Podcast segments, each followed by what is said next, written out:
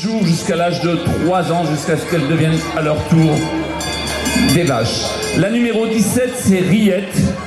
Riette, c'est une fille du taureau néonyme sur Bellamy, sur euh, Jobil. Elle est âgée de un peu plus de 2 ans, elle est née le 29 septembre.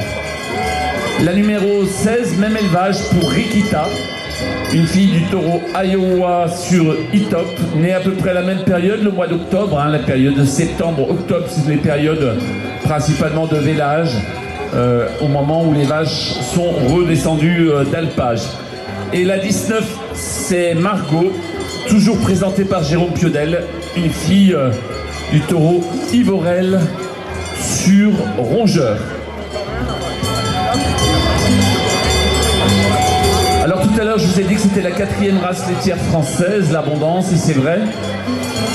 C'est à peu près, alors lorsqu'on parle d'effectifs, c'est à peu près 58 000 femelles réparties sur 21 départements. 58 000 femelles, la moitié en Haute-Savoie. On en a donc à peu près 30 000 en Haute-Savoie.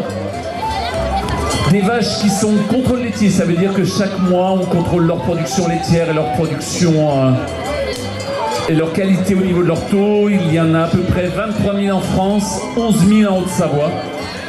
Et euh, ici, dans la vallée du Mont-Blanc, l'abondance est la race majoritaire. Ici, euh, sur le secteur de Saint-Gervais Contamine également.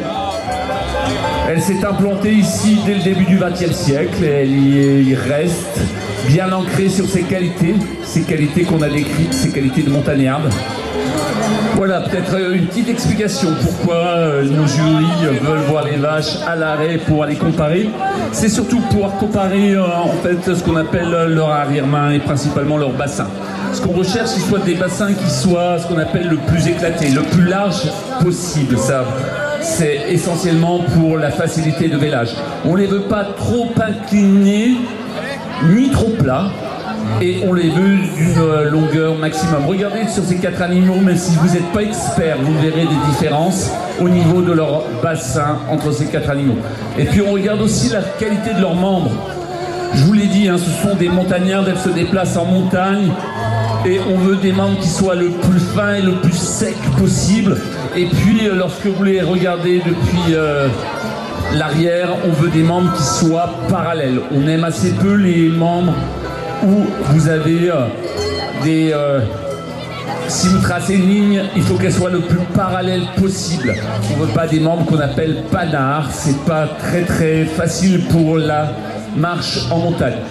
Voilà l'une des raisons pour laquelle on les, euh, on les aligne.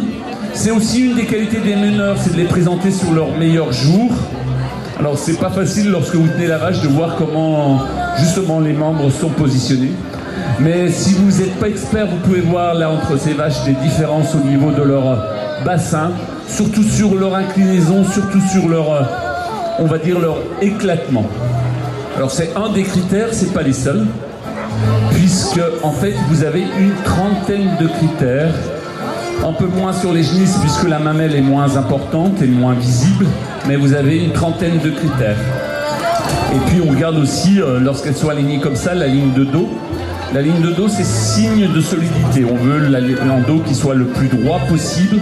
Et ça, c'est possible si vos pattes, si vous, ça s'appuie sur des pattes excellentes. Plus vos pattes sont solides, plus vos membres sont solides, plus votre ligne de dos sera tendue. Et normalement, plus la ligne de dos est tendue, plus la vache va faire preuve de capacité à vieillir. Au niveau des membres, on cherche aussi des membres qui soient le plus fin possible, je vous l'ai dit. Alors on regarde à ce niveau-là.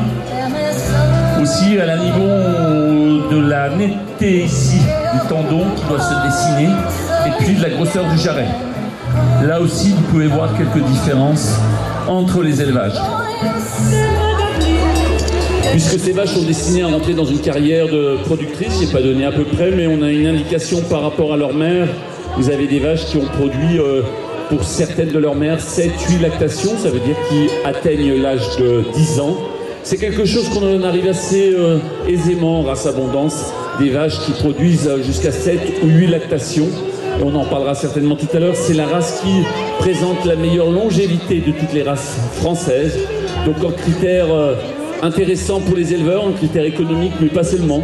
c'est aussi la relation avec l'animal, qui s'exprime à travers la longévité de ces animaux.